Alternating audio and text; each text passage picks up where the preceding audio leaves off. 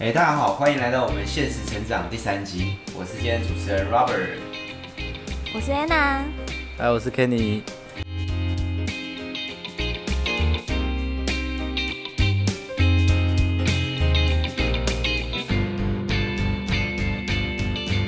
Hello，大家好，今天我们的主题是为什么我每次讲话你都听得一头雾水？我觉得这个主题还蛮有意思的，就是。呃，其实我们在工作中啊，生活上其实还蛮蛮多场合是需要去发言的。那在发言的时候，比如说在工作上，在会议中发言的时候，你会不会常常觉得说发言完之后，别人看着你一头雾水，然后你又需要再换句话说再解释一遍？对，会会会会，没有没有，通通会很长，很多人都有这样子的烦恼，但是他们解决方式都是，呃，我的听众也太笨了吧。但其实生活上也会，就是比如说男女朋友一些对话啊，然后常常会误解你的意思，然后你又会需要花更长时间来去做一些解释，甚至是这种事后表达。其实长期下来，其实其实对于这个呃你的人际关系，或者是说你的表达能力上面，其实我们都觉得它不是一个很好的一个正向的一个循环。那呃，Anna，你有没有类似的这样的经历？就是说。比如说我们在在你的工作啊或者生活上，你有遇到一些就是你表达的时候，呃，你没有办法非常非常这个非常好的表达出你想要真实表达一些想法，然后你可能会需要花更多时间来去呃 structureize 你的发言的内容。你有没有这样的经历可以跟大家分享一下？就其实我之前这公司，然后会有常常有一些活动，然后他是会带我们去参观一些艺术艺术作品啊，或者是听音乐会这些等等。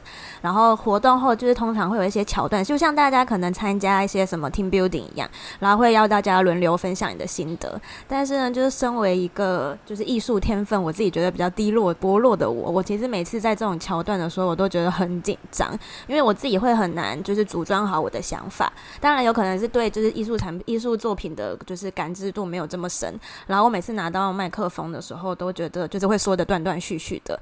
然后每次讲完呢，也会觉得 Oh my God，好想要挖地洞躲起来。然后甚至是有时候讲完的时候，就是会忘记自己曾经刚刚到底说过什么内容。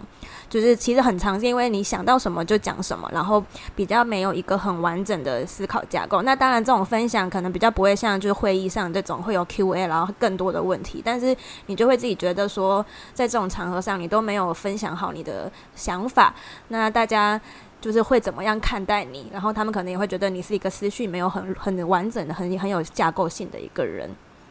嗯，这是我遇到的问题。嗯。对，我觉得这个问题倒是还蛮常见的。就是其实为什么要解决这个问题？就像你刚才讲的，就是呃，长时间下来，人家会觉得就是这你的这个什么 credit credit，就是相对来讲会会会是比较低的。就你的能力可能也比较低一点，对。对，因为你说话会越来越没有分量，就是同事啊，或者是就是主主管会认为你的发言其实某种程度对于这个会议的这种决定性来讲，就是相对来讲是比较低的。那其实为什么要解决这样的问题？那如何解决呢？其实我们有一些基础架构，就是所谓的结构性的发言跟表达，它某种程度上它可以去解决这样的问题。那我们知道要做一个有效表达，它其实包含了，比如说从道家的这种道啊，或者是术啊，或者是气啊。这些角度来去看这件事情，其实它更多就是我们在结构性的发言，可以透过一些术的练习，也就是说，这个一些方法论的东西来够来去协助你在发言的呃品质有一个这种 level up 的提升。你刚刚道家是儒家跟道家是不是？等一下，道家。我刚刚思考了一下，儒家跟道家那个道家。啊，对对对，道家里面的道法术器嘛。道就是道就是思想啊，道就是思想。对，这个术我们其实比较常讲，常讲是道术器啊。道跟术，术就是术就是你使用的方法，对。那器就是你的武器嘛。比如说你要发言的话，你道就是你理解，比如说这个你要表达本质是什么东西。那观众听众要的是什么？就是道，这可能更多是在道。那术的话，就是透过一些结构化的这个发言。那气可能是你拿一支黄金麦克风，或者是你披一个什么战袍在身上，可以让你这个发言更有临场力。这个就是其实是道家带给我们的一些思想，是吧？OK OK。那其实我们回到这个结构，呃，结构化表达的这个特征，其实我们其实知道它有一个基础架构，就像我刚才讲的。那我这边可以简单说一下，它基础架构其实我们可以叫它三有。第一个就是有主题。第二个是有架构，第三个是有逻辑。那我们简单带一下，什么是有主题呢？有主题其实呃，简单说，它就是带思想，就是你的主题中带有你个人的思想，带有个人的这个这个这个观点在里面，它就是有主题。那有架构其实呃，更多的是我们带分类，或者是呃，就是带这些透过这些结构化的方式，你可以让你自己的发。发言让对方能够更容易理解。那最后一个有逻辑，它其实指的是带这种递进、带层次的关系。就是你的发言如果带有固定，应该是带有一定的这个架构之下，如果你辅佐一些有层次的这个递进，比如说你可能带有一些时间的维度或是空间维度，会让听众听起来更理解你想表达是什么。那我们今天就想要说，哎，这三个东西有主题、有架构、有逻辑，听起来还蛮简单。那我们试着从这三个东西去简单来看一下，说什么东西，什么叫做真正的有主题，什么叫做真正的有架构，什么叫真正的有逻辑。首先是这个有主题。所以，所以，所以，所以你的意思说，就是呃，这个表达的时候，应该说主题，然后架构，然后逻辑的推进，去去把你想表达的东西讲出来，是这意思吗？是，其实是其实它的整个核心思想是还蛮简单的，就是你先有自己的思想，然后你在表达的时候带有呃，就是我刚才说的带有一些分类的方式。那分分类之后，你又带有一个层次的递进，在听众的耳朵就会觉得，哎，他更能理解你要讲的是什么，就不会杂乱无章，就不会 A 跳 B，B 跳 C，又甚至是怎么样。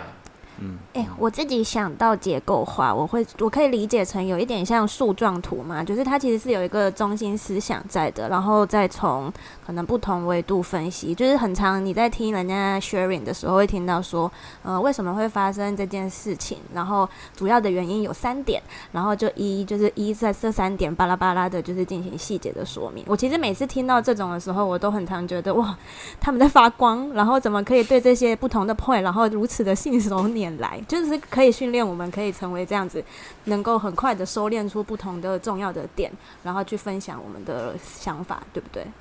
对，其实差不多也是这样。其实我们知道，你刚才提到这个三点这种概念，其实我们知道，就是三点的为什么会用三点，是因为三是容易好记的数字，那超过三，大家可能会相对来讲。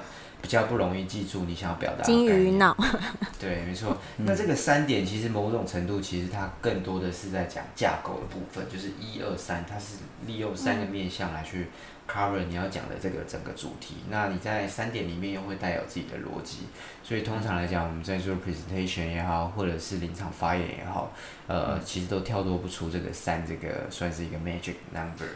对，OK，了解了解。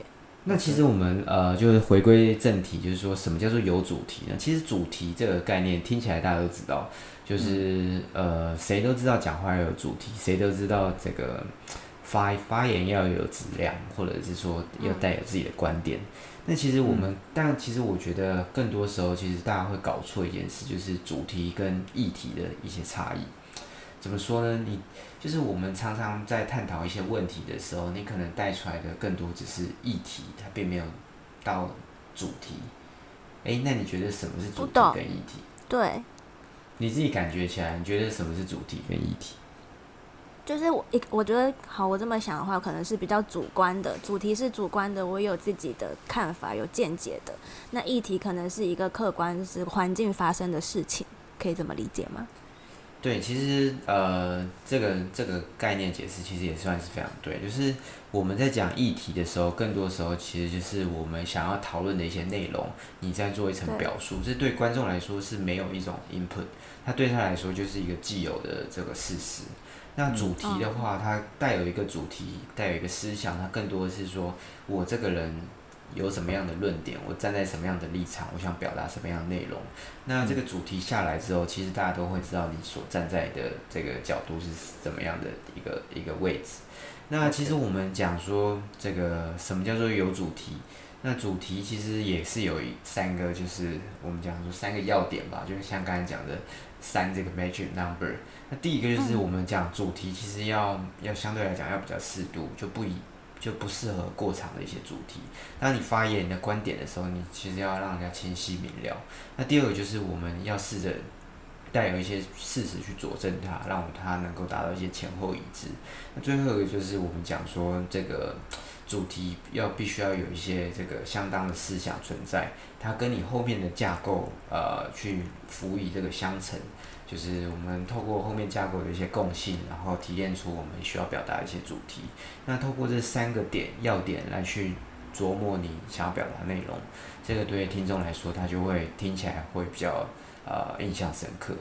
那其实我们在生活中也常常会遇到这样的 case 哦，就比如说呃，如果当你现在在准备一些 project，你必须要向你的主管汇报一下这个专案的进度。那通常来说，我觉得这个算是呃在职场常见的，对这个非常常见的一件事情。那如果通常你会怎么去解决这样的问题呢？我我来的话，就是我自己会分为几个情况，因为主管对我来说，他们就是如果有一些问题需要协助的话。就是我会分有没有问题需要他帮我协，就是他帮我解决。那如果有问题需要他协助的话，我然后就是我我我自己会考量到说，主管不一定会清楚目前的背景状况，所以我会先 recap 一下专案的背景，然后再告诉他说我现在遇到的问题是什么，那需要他怎么协助？可能他需要帮我打个电话，或再去帮我引荐一些其他的同事，然后再让我去讨论问题，这样子去寻找解决的方法。那这是如果说就是有遇到问题需要协助的情况。那如果专案其实进度都蛮正常的，也不用他特别的协助，就是汇报正常汇报进度的就好。那我会先跟他说，就是这个专案目标完成的时间，然后现在目前的进度状况是大概到了百分之五十、百分之六十，然后近期可能会有什么样比较重要的里程碑，然后我们我们会持续需要 follow up，所以大概会分为这两个情况，然后不同的会有不同的说法跟他汇报这样。对，其实呃，从你的表达上，其实我们都可以知道，这个你已经带有这个我们后面要讨论这种架构在里面，就是一个是需要协助，一个不需要协助。那我们从你刚才表达内容来去拆解，其实我们知道标准的表达起手式就是我们常用的一个叫 SCQA 的 model。那 SCQA 它是四个英文字母，就是组合而成。那分别代表什么意思呢？S 它 stand for 这个 situation。就是我们讲这件事情，它背后的背景是什么？背景对，没错。那 C 它其实讲的是这个 conflict，就是它在这件事情下，它可能会有带有什么样的冲突。那 Q 它可能指的是这个问题，就是那我可能这个透过这样的冲突，我产生了怎么样的疑问？那 A 它可能比较偏向这个 answer，也就是 solution 的一个部分。那那其实很多人可能会比较 concern，就是说 S C Q A 这看起来很简单，四个四个英文字母来去做一个表达的时候，那什么是 C，什么是 Q 啊？怎么样具体来去做？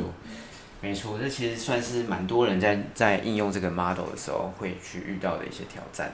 那其实举个例子来说，就像呃，比如说如果呃今天你下班要回家，然后你发现这个北京下了大暴雨，北京下了大暴雨之后。这个呃交通堵车，然后这个或者是这个人潮众多，这时候其实北京下了大暴雨，它是一个具体的事实，它就是一个 S，就是 situation。那这时候我们会发现，哎，那什么是 C，什么是 Q，要怎么去区分？C 其实比较像是一个所谓的客观的事实，就比如说我们北京下了大暴雨之后，这个交通堵车，然后很多人要去搭车，叫不到车之类的。对。那 Q 它可能会什么？它是比较偏向一个主观，就是我个人想要解决问题。那我这时候 Q 可能会是我应不应该打车，还是我应该要去搭地铁？这个可能是基于这样的 C 之下产生的一种 Q，所以它还是有一个层次在这个在在这里面。就是说 C 跟 Q 它本质上虽然都是都是描述这个呃描述这个叫做问题，可是 C 比较偏向对。没错，C 比较偏向一个这个这个客观的一个事实，那 Q 比较偏向一个主观的问题。对，就像我看到滴滴这时候叫车的时候排队要排到两百号，我要不要毅然决然的，就是冲去地铁站？是不是？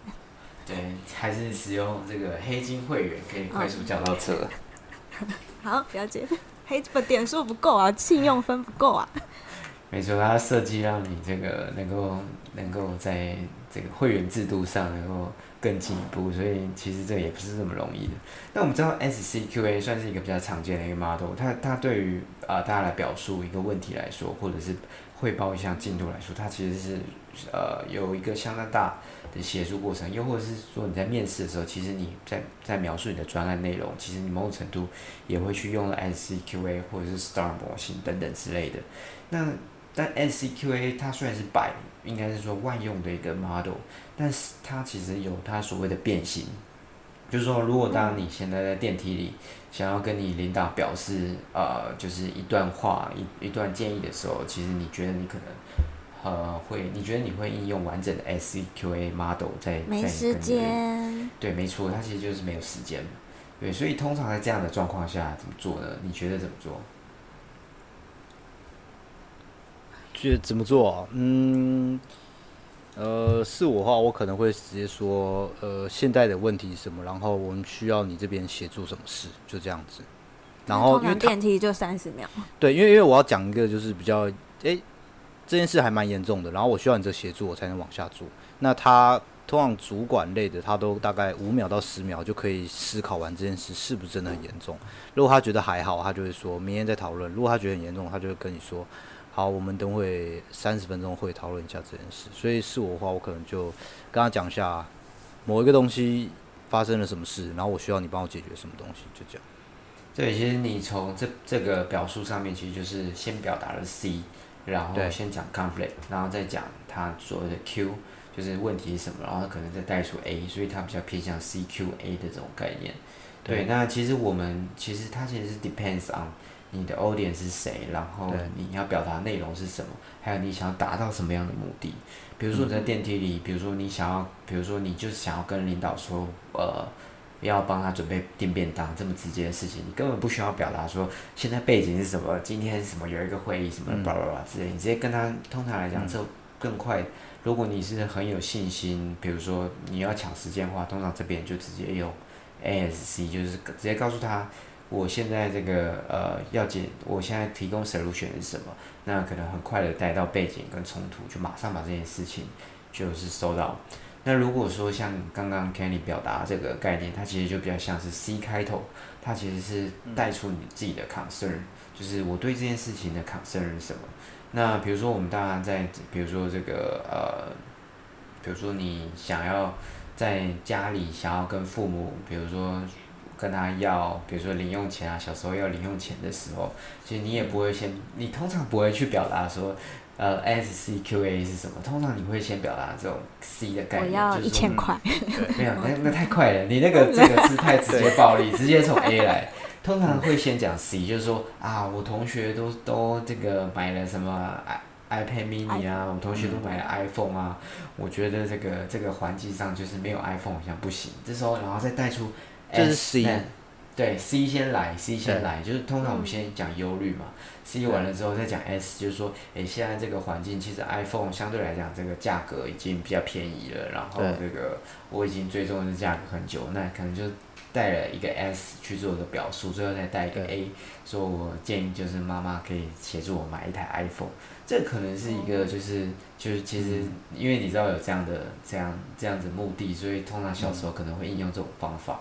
对，那如果说你自己，比如说，呃，相对来讲比较，呃，就是说我们在工作中可能会有一些更有信心的表达的内容的时候，比如说，如果你对某一些项目更有信心，你你要去去表述这个这个想法的时候，其实我们更多时候会用所谓的 QSCA 这种概念，就是把这个呃这个顺序再去调换，对，调换一下，就我先表达现在。现在我要解决的问题是什么？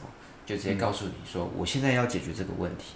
那我再告诉你说，这个背景可能是，呃怎么样，然后现在外观客观的状况怎么样，最后再带就是我自己的 solution 是怎么样。那你透过这个你想要解决的问题，直接打在你的 audience 身上，它更能明确就是我背后想要就是收到的问题可能是什么东西。所以其实它会 depends on，就刚才讲你的 audience 是谁，那你自己握有资讯的程度。还有你想要达到什么样的目的，来决定你到底用 SCQA、CSA、QSCA 还是 ASC 等等之类的变形，其实蛮有趣的哦。就是其实我们自己生活中其实已经长时间应用这种 model 了，但呃我们可能没有意识到，但如果我们下意识的能够 apply 这种 model 到，或者是说更去 optimize 这个 model 在我们生活中应用的方式，我觉得它对带给你的帮助更大。我我觉得你讲没有错，就是。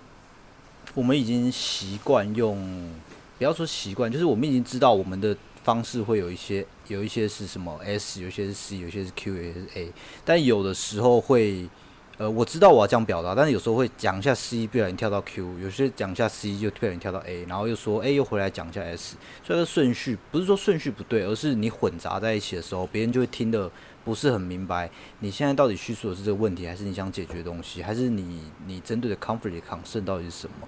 所以，所以，呃，应该是，如果要我们说讨论到结构化这件事的话，或许在你表达之前，你先把每一件事情都把它写下来。你现在的 S 是什么，C 什么，Q 什么，A 是什么，然后你再去思考，我想先表达什么，这样子会更好。要不然你有时候跳来跳去的，或许这就是造成有时候别人听不懂哈。然后主管说你到底在讲哪一件事情？对，因为你没有写清楚。但是不应该说你你把对没有想清楚，没有想清楚，对啊。其实我也可以分享，就是我之前带了一个同事，就是他每次在表达一些意见的时候，他会说：“诶，那个业务方就是真的很讨厌。”他每次会用这种这种东西去开场，那然后他可能要我干嘛？然后我现在又在做什么事情？他其实有点像你刚才讲的，就是他会把客观的一些因素、主观的一些这个意见，跟他自己的感受全部混在一起。那通常就是你会听不懂，说他到底想要说什么，但他想要表达主题，其实都在他他讲话内容，但你根本抓不到。对，这时候我通常会去怎么去解决这样的问题？我会先问他，呃，你可以告诉我现在发生的事情是什么？就是不要带有你个人的观点，就是你现在发生的事情具体是什么？你不要说他叫我做一件很难的事，这件事情其实是有个人的判断在里面。什么叫一件很难的事？很难，其实都是一个形容词，它其实就是一个观点。所以通常我们这边会说，呃，就是我带着一个同事的时候，我就或是这个呃员工的时候，我都跟他说，你先表达说事实是什么。比如说你向老板汇报也好，就是其实更多时候，呃，如果你是比较 junior 的，通常来讲，你你没有基于事实上面的观点，其实我都很难去接受。嗯，就是也不是也不是说我比较 bossy 还是怎么样，而是说，嗯就是你的观点其实还不够成熟。当你混着去讲的时候，其实会让人很 confused。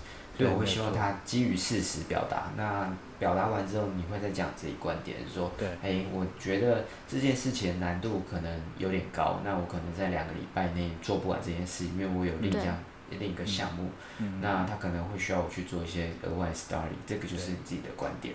对啊，那你带有这种观点之后，我可以了解你的困难。那这时候你可能，我们通常刚才有一个关键点，就是说，呃，我那个就是同事，他常常会讲说，他觉得业务方或怎么样很烦啊，什么之类的。他其实有一个感受在里面，这感受其实不是观点，所以我通常会把这个东西剥离在这个事实跟观点的差异。所以怎么样去区分这两个东西，然后你又比较有效的。让你的 audience 能够理解你想表达内容，我觉得这个还是需要长久训练。因为透过他写的一些周报也好，又或者是说他开会内容也好，其实我们大概花了数周到数月时间，不断订正说这个是事实，这个是观点。你现在要解决到底是什么问题，先定义好。对，我觉得这个还算是一个蛮需要去尝试。呃，需要花时间练习。嗯，是没错。这就是刚刚说的嘛，就是怎么架构、怎么组织你想表达的东西嘛。Yeah，对啊，对啊。那其实大家就是应用了这个，大家也学了 NCQA 的概念，大家都知道事实观点的差异。那呃，Kenny 也好，或是 Anna 也好，有没有什么？哎，Kenny 有没有什么想要分享的一些 case？你可以 apply 这些 S CQA 的这种 model 在你的实际生活上？呃，分享没有，我我我 我刚我刚刚原本想说就是讲那个就是报告这件事情嘛，就是因为刚刚一直提到报告给主管这东西，但是现在已经讲讲了一部分的东西，就是说其实这个这个这个问题就是很多人都遇到的，就是你要报告给主管。那我们再把它变得更难一点，就是你要报告给主管一件什么东西，一个你失败的一件事情。所以你失败就是你可能被 assign 一个东西啊，诶，结果你这个东西失败了，可能是你的错，可能不是你的错，那该怎么办？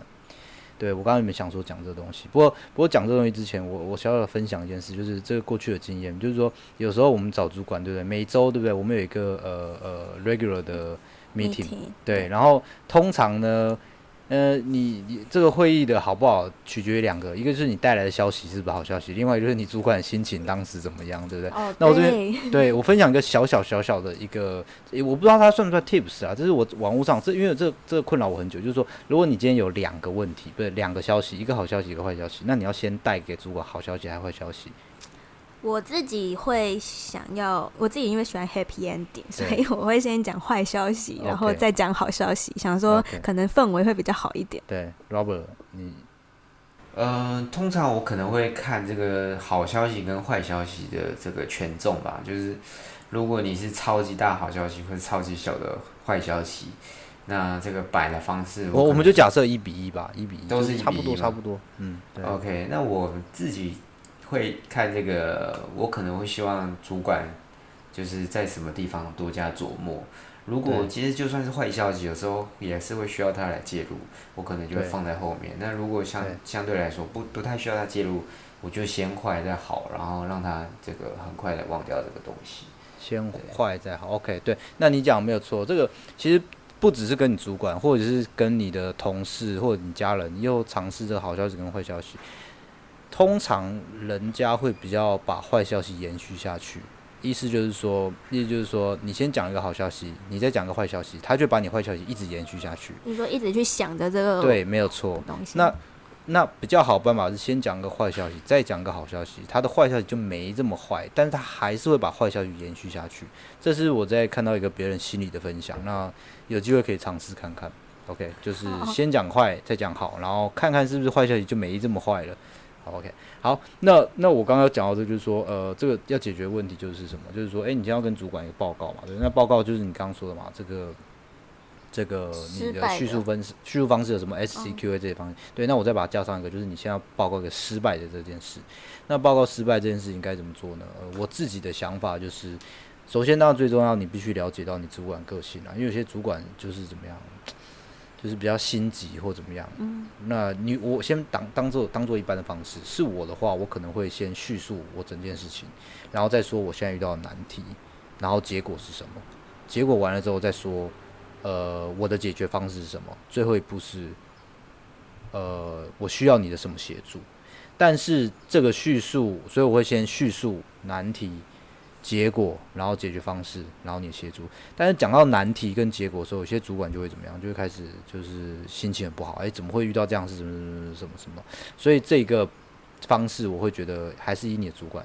如果你主管很心急的话，最好的话，你直接告诉他难题什么，然后我的解决方式跟你的协助。其他太多的就暂时不说了，因为对，因为看你主管的个性，有些人可以很耐心的。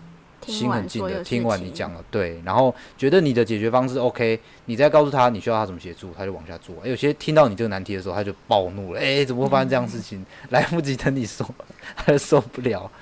对，所以是我还是会平铺直叙的讲完。但是最重要的是，我要提出两个，一个是我要我的解决方式是什么，再是我需要你的协助是什么，这是最重要的讯息传达给他。了解，大概就这样。其实刚才讲的这个概念，就是像我们一开始提到，沟通对象是谁？然后你这个呃，你想要达到你你有资讯什么？你想要达到什么样目的？然后你再衍生出来不同的做这种方式的概念。那其实我们知道你沟通对象是谁，其实我们以前在这个工作中有去学，比如说像一些 DISC 啊，比如说 D 型人格就是比较比较比较想要知道事情的人，那如果是相对来讲比较偏 I 型人格，他就会希望从人的角度来去出发，这比较像是这个呃人力资源部常常去用的一个量表，他可以知道你的主管或者是你透过这种来方式来去判断说，就是我们对方是怎么样的人，他可能会在哪些东西上比较关注。如果他是在人的议题上比较关注，你可以跟他在。在这个呃这个 C 上面去做一些琢磨，因为你表达 C 越感到这个严严重，他就会觉得他就会假设他是你，然后来去思考说，哎，如果我是你怎么样？对。但但这个这个当然没有错，第二集这个很多人都知道，只是这个要拿去分析主管可能比较困难。但是你通常怎么分析到主管？我我觉得没有办法做这种分析。你可以知道这件事情，你可以知道 DISC 这个东西，你可以去揣摩你主管是什么样的人。但是就是你要必须先了解，所以了解就是你越对他了解，你越能把它归类在你自己觉得他是什么样的人，然后用什么方式去应对他。那你不可能拿一个问卷给他吗？哎，偷偷让他来做测验。每每一次上那个到到新工作的时候，先拿一个那个测验给主管写，写完之后先知道他是什么个性，没有办法，所以还是要花时间先了解你的同事跟你的主管。对啊，这个其实这个倒是一个对，但我们以前在公司中还真的所有人都做过这这件事，应该是但是会让别人知道吗？对，会让别人知道吗？没错，全部人都知道。是啊，酷，那蛮酷的。对，所以你的主管也可以通过这种方式来直接认识你。他知道他跟你的闲聊，比如说我是一个高低型的人，就是低，我的低 dominate 其他的因子。对。那相对我其他同事来说，同事很多是属于 S 型人格或者是 C 型人格比较多，因为比较偏 analytics。当然，从这个方式，其实我主管知道他不需要跟我呃去。交朋友怎么样？他只要跟我说任务是什么，作业是什么，然后就目标型导向。这还蛮酷的，这还蛮。不过我觉得应该大多数的企业不会做这样事。就就以我的经验来说，就是我们要做，我们要做这个报那个就是问卷，但是我们不会知道主管的。对，我们不会知道主管跟其他同事没有错，你只能自己去感受。但我我倒觉得有一件最重要，就刚刚说到的，你自己要搞清楚 DISC。这些人格，然后跟这些人格怎么应对会比较好？那你自己去揣摩。假设我今天跟哪一个主管，诶，哪一个同事，他大概是什么样的人，然后我应该用什么方式去沟通？这个你知道的话，会对啊，会更好应对。对，比如说还有一个有趣，就是其实在中国北京这的时候，其实我们发现多数人是属于比较偏向 S 型人格。那 S 型人格是，对 S 是什么？呃，他可能会比较偏向就是保守型。所以，当你描述的问题很严重的时候，会让他很担心。所以，你的 action 其实是，或者是你的 answer 基于你的描述，其实对他来讲，他会去衡量说他到底要不要去 take 这个 risk。对对对对对对，合理。这个是非常有趣的一个事。但其实，如果你在其他国家，相对来讲，呃，发生这种事情的，就是这个比例其实是不太一样。就是你可以发现，有些主管是比较能接受。风险有些主管比较能接受这种，就是我希望你人平安，什么事都好。对对，其实是不一样。我我我这边大概呃呃简短分享，你讲没有错，因为我自己的主管之前主管是外国人嘛，德国人。嗯，对。他们他们最大特色就是他比较放任，他觉得你是一个独立的个体，所以你今天告诉我事情很严重，我还是把它听完。然后我下一个问题就是，那你怎么解决？就像我刚刚说，你怎么解决？你需要我什么协助？你自己能做完，我就不做了。那。但是我只有一个要求，你要给我一个固定的时间回报，起码我要知道这件事是安全的。可是我不，我不会插手你。啊，我我后来换了一个这个中国主管，就讲到我的遇到什么问题的时候，他整个就开始心急起来了，然后就就开始觉得，哇，这件事感觉有点严重。我说，我你别，我有我有我有想法，你先听完我想法，不行他就受不了了。呃，我们等下拉拉个会，直接跟他们讨论。我说，哦，没有，我已经安排怎么样怎么样。他啊，不行，就照就照我的意思去做吧。所以他会想要就是听到这些东西的时候会。呃，有点不太舒服，然后马上就他有他自己想法，就要照方法做。所以确实，这你了解你主管，然后你再用你的方式去应对，这个这确实还蛮重要的。嗯，对啊，不止主管啦，跟所有人都是这样。因为有些人一听到坏消息，他就整个 emoji 就很差，然后你也控制不了接下来会发生什么事情了。对啊，是是。哎，那 Anna，你自己有没有什么样个人的那个经验想要分享一下？就我自己，例如说想要要求加薪好了，就会先说，就是我我会直接说，我可能之前完成的什么项目，然后完成了什么专案内容，然后达帮公司达成了什么目标，然后还有在组织内完成了就是。帮大家完成了，就是可能跟跨组织合作，然后完成了什么样的事情之后，然后让主主管去评估，说我是不是有资格，然后去做一个升升等啊，或者是加薪这样的工作。所以会稍微去描述一下我的个人的，就是我的 answer 是我我会把我的 answer 放在嗯稍微放，应该说在一开始的时候会想要先提说会有一个会要跟他调，然后想要聊一下我最近的绩效表现，然后。然后会没有办法，就是讨论有没有办法升等啊什么的，那就会再跟他聊我中间的这些情境啊，然后我之前解决的问题，然后再去聊我的目标，大概会是这个思路。了解。那其实这种，那你透过这样的方式，你有没有达到过什么样的一个比较好的一个结果？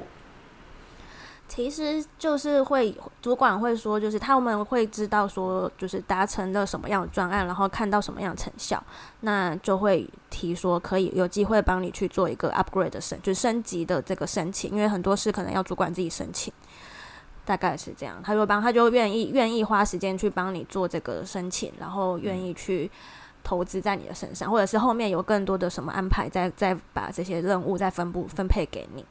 然后让你有更多机会去表现。其实我觉得，就是透过这样的方式，也可以再去争取更多机会，然后有更多舞台可以去表现。了解，OK，好，谢谢你分享。那其实我们知道，这个 其实这个加薪也是一个蛮有趣的议题。就是我觉得这个应该也可以再开一个专栏，因为其实加薪你要思考很多东西。第一个是谁可以决定帮你升迁，谁愿意帮你升升迁。那谁是阻碍你升迁的人？那谁是在旁边看着你升迁的？这其实你每个人都有他自己的定位。那还有的时候，你，sorry，你有时候你找到一个可以帮你决定的人，但是他看不到你实际上做了哪些东西。Exactly，yeah。对。所以通常我们可能会应用所谓的三 C 模型，这其实也是 model，就是 model thinking 嘛。那 C 第一个 C 可能是这个这个能力。这个 capability，对，没错，那就是你能证明自己的能力，这是第一件事情。可是第二件事情其实可能呃相对来讲是比较重要，它其实是匹配程度，呃，就是你现在跟这个升迁之后，呃，就是你的工作的业绩跟你升迁的标准有没有去做一个比较好的匹配？那再来最后一个就是可能比较偏向的 confidence，就是我升迁之后为公司带来额外价值可能是什么？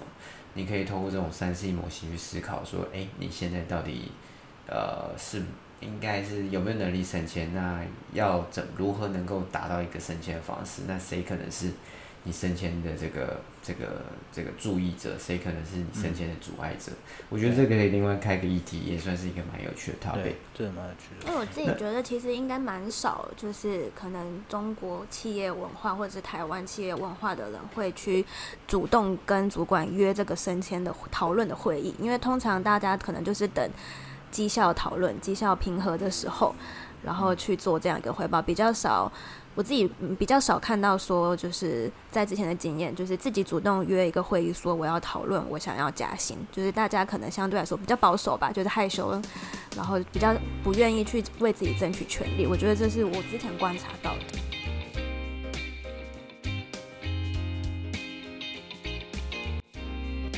如果喜欢这一集，或是喜欢我们的话，别忘了给我们评分，并且订阅、关注现实成长，可以第一时间听到更新的内容哦。